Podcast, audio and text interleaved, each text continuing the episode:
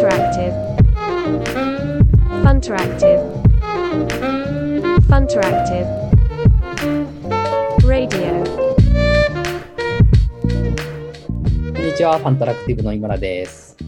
こんにちは、ファンタラクティブデザイナーの中村です。なんか大体こう、天気か野球の話しかしてないんですけど、もう野球といえばさっき大谷君がホームランまた打ちましたね。あ、そうね、そう、大谷君と、あともう明日からついに交流戦なんで、いや、そうですね。いや、準備万端ですよ。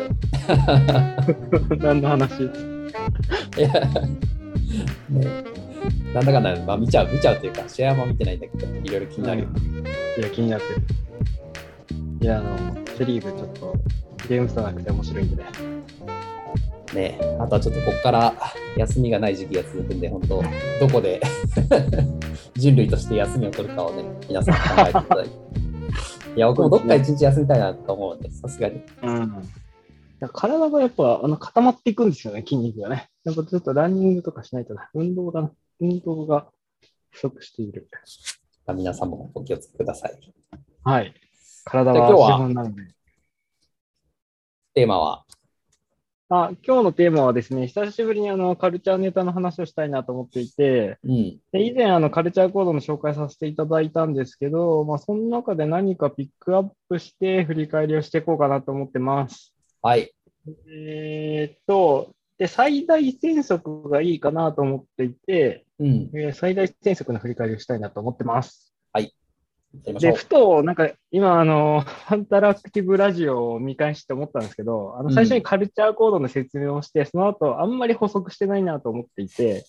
で、カルチャー力に、力入れてきていて、で、カルチャーコードっていうのをせ制定して、大体、あの、皆さん、よくあるパターンとして、大体そういうのをやるだけやって形骸化していくでしょみたいな風に思われると思うんですが、いえ、弊社は違うんですっていうところだけ先に言っておきたいなと思っていて、で、うん。まあ、どの辺が違うかというと、ちゃんと力を入れておりまして、で毎月の振り返りのアンケートをしながら、数値化、まあ、数値分析、定量分析をししながら、あとはですね、えー今年に入ってカルチャーコードの振り返りを、えー全社員でえー毎月ワークショップをするっていう形で振り返りをしております。なので、あの、形骸化とか全然してないんで、あの、言ってるだけでしょみたいな感じに取らないでくださいねっていうのだけ先に言っておきたいなと思いました。はい。ねそういうアウトプットをね、そろそろノートとかで書こうって言ってね、あの、全然書いてない私ですが、書きます。まあ、いろいろ書かなきゃいけないものがありますからね、中村さんにはね。はい。まあ、あの、そうですね。まあ一つ一つで、はい、一つ一つでいいんじゃないですか。まあ、いいんじゃない？だってデザイナーはね、やっぱ他の表現ツールがありますから。いやいや、あの、そういう大義名分を与えてはいけない。そうだね。まあ、最近のデザイナーはね、日本語もできないとちょっと、ははいい、そう。表現というものはね、はい。真摯に向き合うとね、日本語大事なんで。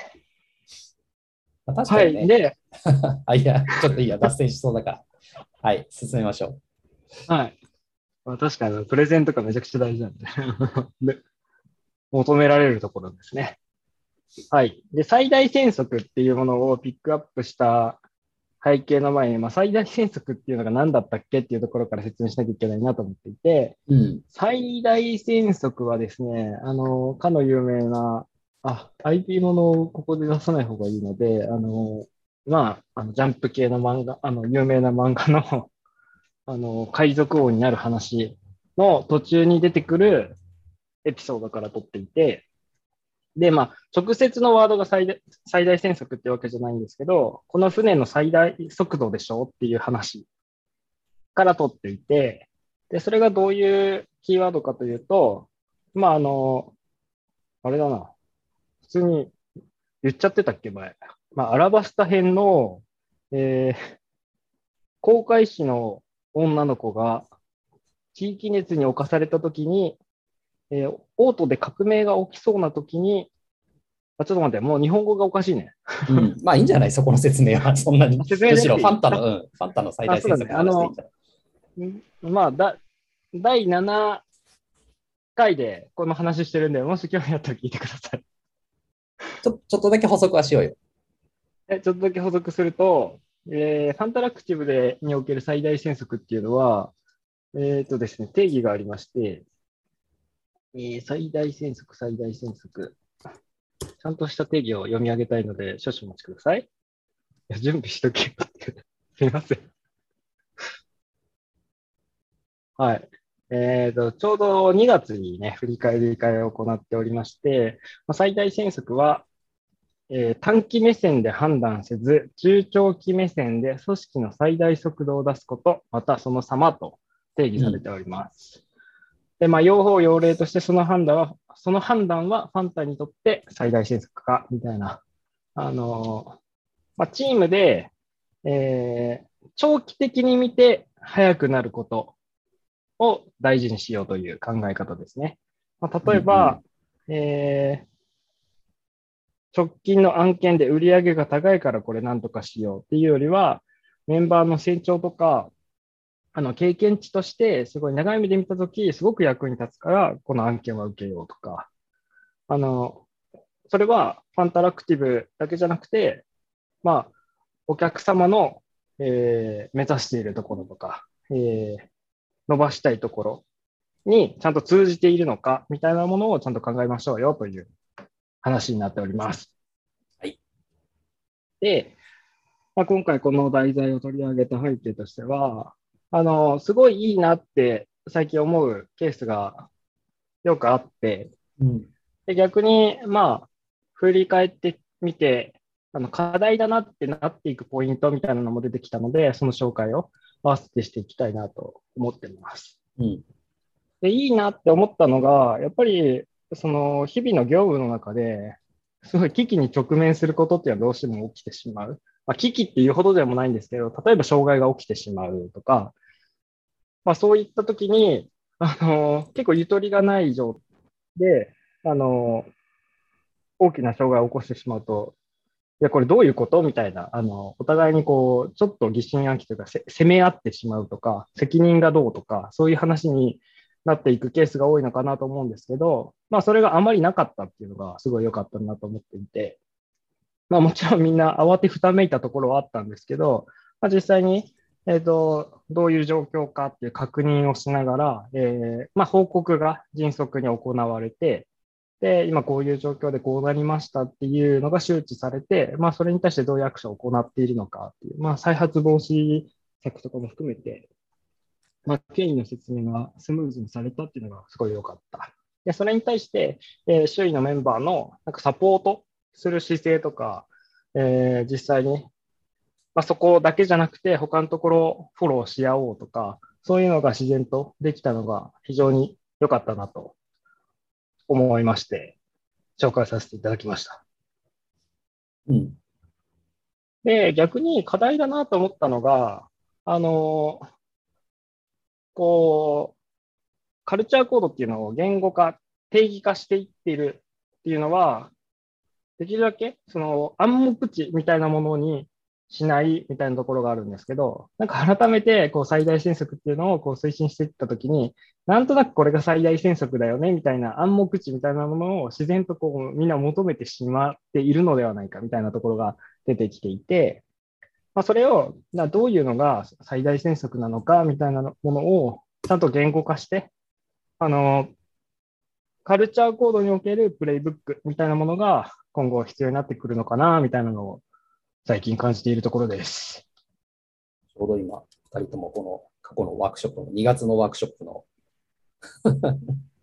やった内容を見てますね。まあ、ワークショップのあの、どういうふうにやってるかというと、フィグジャム上で、まあ、3チームぐらいに分けて、この3チームは毎回あのランダムで組み替えてるんですけど、まあ、3チームでそれぞれ付箋で出し合ってもらって、それを、えーワークショップの本番の機会でもう一回ちょっと雑談して振り返って、で、それを発表会するっていう感じですね。で、そこで出てきた、えっ、と、まあ、なんだろうな、解決策というか、えー気づきとか、気づきの共有であったりとか、あとは、まあ、新しい提案とかがあれば、それを題材にカルチャー推進室の方で持ち帰って、えー調整、チューニングしていくって感じですね。なんかあの最大戦速っていう言葉自体はね、結構、うん。あの社内でも、まあ、そのカルチャーのアンケートでも比較的その浸透を意識できてるっていうふうにスコアが上がりやすいうんうんワードではあるんですけど、うん。まあ、なんかちょいちょい上がってくるの 話としては、やっぱりその、まあ、この間リスクとリターンの話ね、この1個前の時にしましたけど、なんかどうしてもその速度と、まあなんだろう、質みたいなのを天秤にかけちゃうみたいなイメージもやっぱどうしてもあって、なんかそのバランスが難しいみたいな声とかは結構上がってきたりしますよね。うんうん。あとは、あえてふわっと、まあ、さっきの定義だと結構ふわっとしていると思うんですけど、この短期目線で判断せず、中長期目線でさ組織の最大速度を出すことって書いてあるので、まあ、あえてふわっとしているところはあるんですけど、そのふわっとしているところの弊害として、あの、まあ、何が、何をもってチームの貢献と言えるのかみたいな話とか、あの具体的に定義化はしていないんだけど、それぞれがそれぞれで考えてしまうから、あの個別最適されがちだよねみたいなところとか、そういったところも出てきていて、うんまあ、みんなで考えるっていうこと自体はすごくいいことだし、あの、それ自体は間違ってないと思うんだけど、まあ、確かにもうちょっとだけ取っかかりがあってもいいよねみたいな話は間違いなくあって、まあそういったところを今後、まあ、ブラッシュアップしていくために何が必要かみたいなのをちょっとずつ話していく段階に入ったのかなと思ってます。うん。まあ、いろんなものにね、当てはまる単語というか、まあ、これ別にファンタラクティブだけに限らず、あの、だと思うので、まあ、一番わかりやすいのはやっぱ組織とかチームの話だし、まあ、あとはなんかエンジニアリングで言うと、その設計の部分とかうん。もそうだし、まあ、デザインも一緒かもしれないよね。その、それこそなんか、あの、インタビューってやって、結局意味あるんでしたっけみたいなのに、まあ UX デザインとか UX リサーチってそういうのをまあ言われがちでもあるんですけど、即効性のあるなんか効果みたいなのが見えづらかったりするので、まあただなんかそういう基盤があって、あの、やっていくことが、まあ最終的になんか途中で迷子にならなかったりとか、まあ仮にちょっとこれが違うなと思っても、あの、じゃあ元のこういう基盤があるからこうしようみたいな話ができるという。そうですね。まあ、特に組織の部分ね、うんうん。あの組織の部分それこそ、なんかあの、クライアントと一緒に、なんか20人、うんうん。30人でワークショップやってから、あの、プロジェクトを始めるとか、まあ、今やってるまさにこのカルチャーのワークショップとかも、まあ、本当社内全員20人とか、あの、うん。まあ、オンラインですけど集めてやってるみたいなところって、まあ、時間として見るとすごい時間を投資したりとか、なんか本当にそれって、じゃあ明日からすぐ役に立つんでしたっけって言われたらそうでもないんだけど、やっぱそれを、あの、毎月定量的に、あの、定常的にやっていくことで、えー結果的にそういう組織のコンディションが見えたりとか、あの、まあ、ちょっとずつみんなの意識がすり合っていったりみたいなうん。ところっていうのはあるだろうなと思います。最初ね、明日すぐに役に立つんでしたっけみたいな疑問も出るんですけど、あの、やり終わってみると、明日からすぐ役に立ちそうですね、みたいなスタンスになる人結構いるんで、ああ、うん、そこも結構ね、あの、面白いところかなと思って、ああ、なるほど、こうやって意見すり合わせるんですね、みたいうんな。まあ、普段意見を言いづらい人とかも、まあ、言える環境をうまく作ったり、まあ、そのワークショップ自体の設計がすごく重要なんですけど、うん、まあ、いろいろな工夫でね、時短だったり、あの、じあの意見のすり合わせっていうのがしやすいこ環境が作れるので、まあ、そうですね。時代の進化みたいなのを感じますね。うん、うん。で、僕がすごく感じているところとしては、これからこう組織情勢のためにこうカルチャーを推進していきたいみたいなところの、あの、ところのヒントになるなと思ったのが、こう、1年半ぐらいこうカルチャーを、カルチャー作りを作ってきて、推進してきて、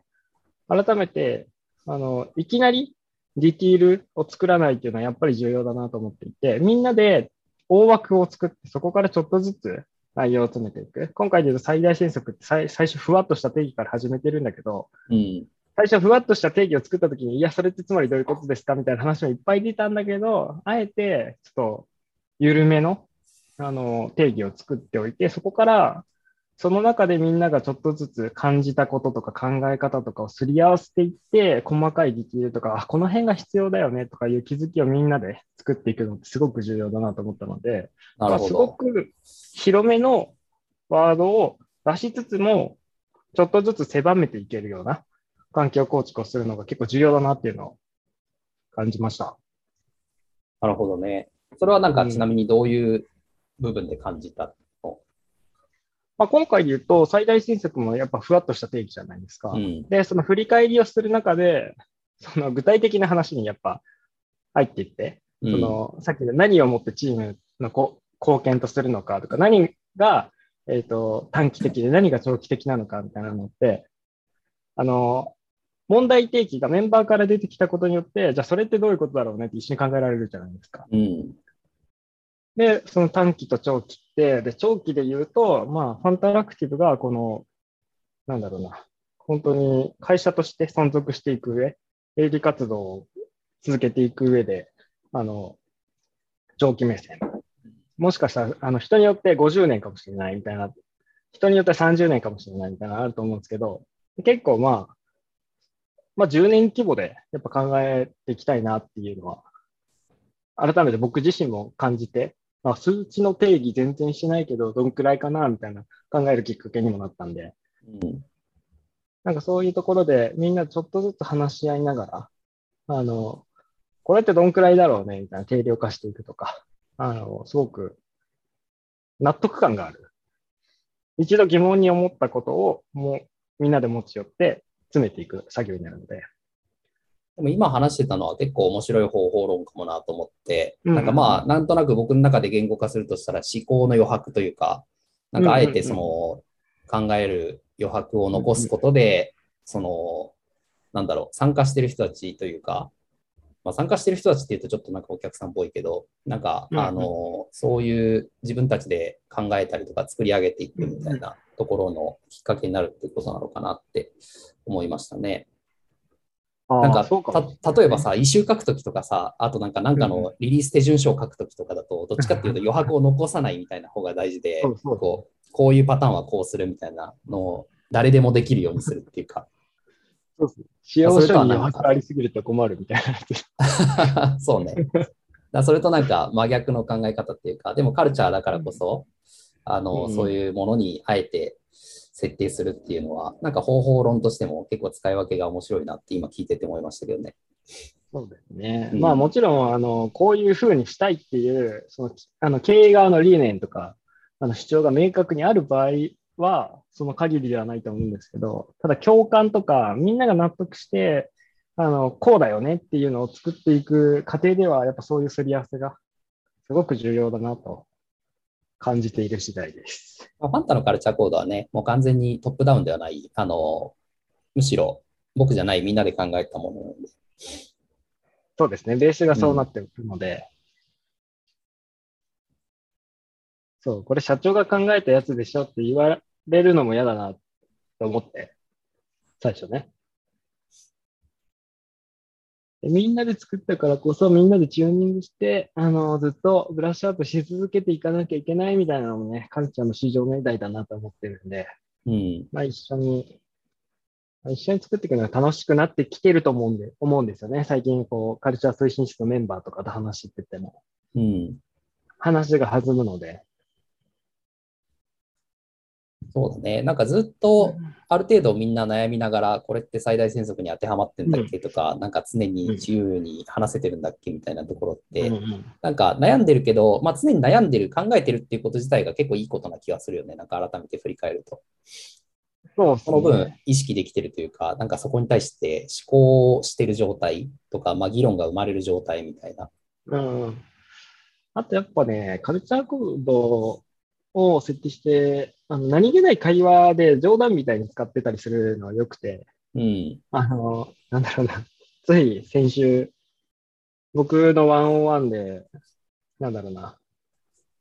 すごいイケイケのユーシ君っていう子がいるんですけど、ユーシ君がぼ僕に対して、あの、安高さんの Figma 汚いっすよねって普通に突き上げしてくるみたいな、すいませんって感じなんですけど。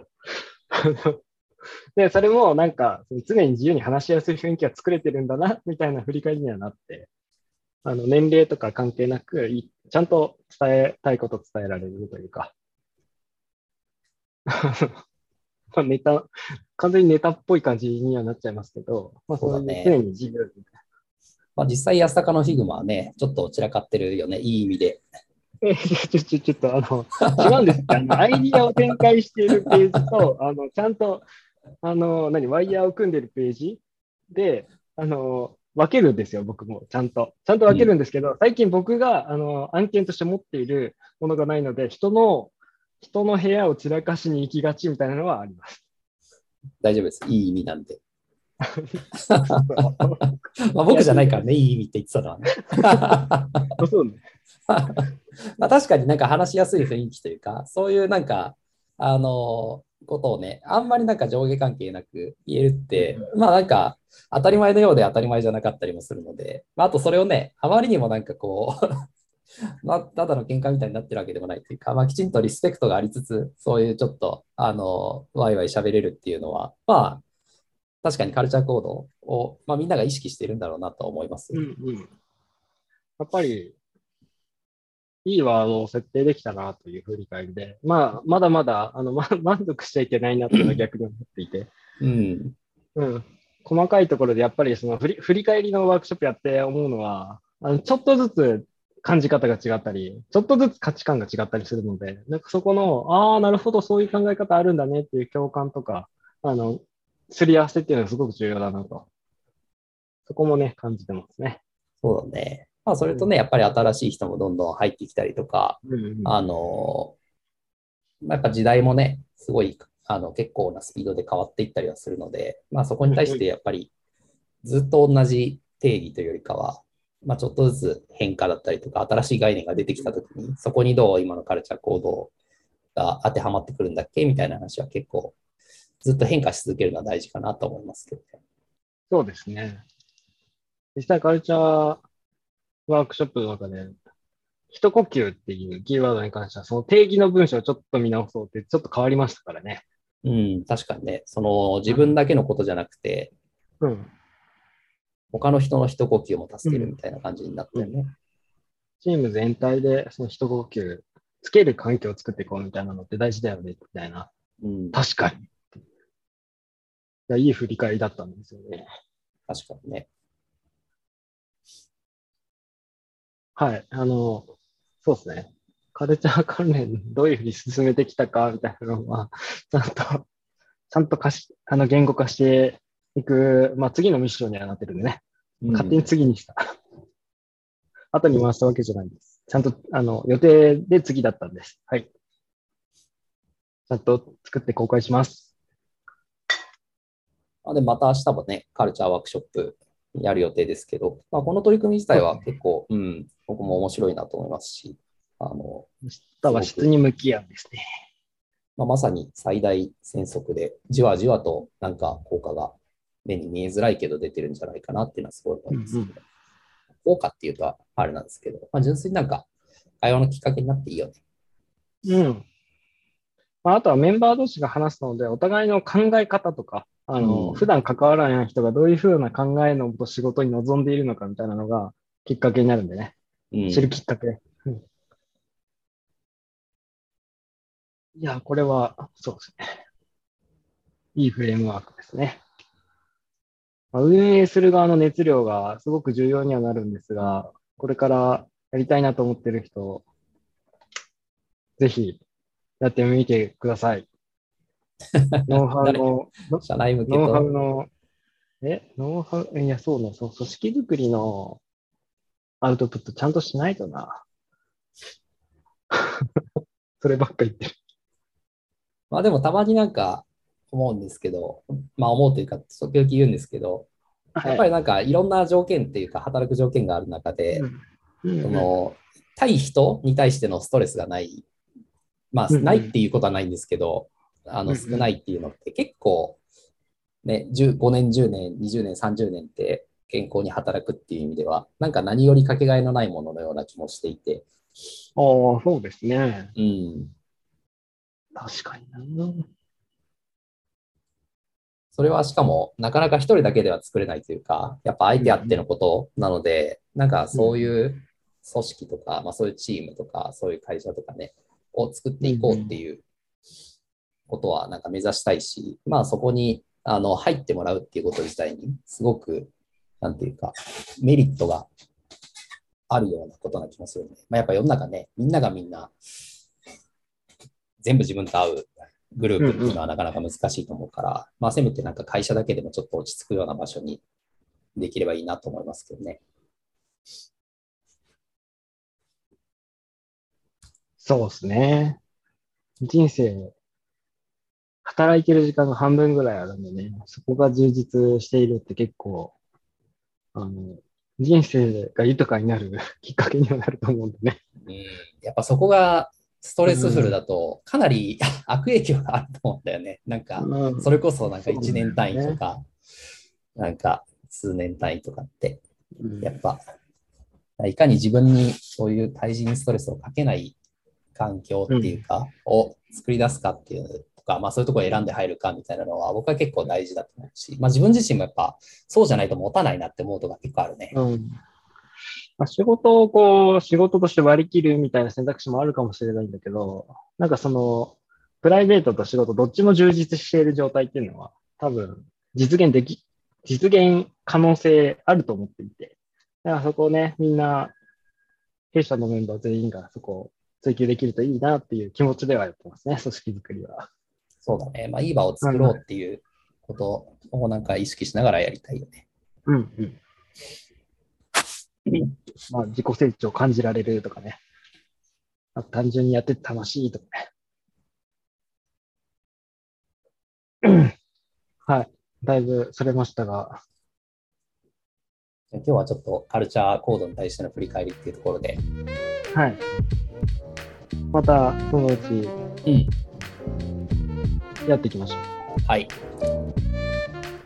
では、今日はこのぐらいにしておきましょうか。う。はい。ありがとうございました。ははい。ではまた。はい。お疲れ様です。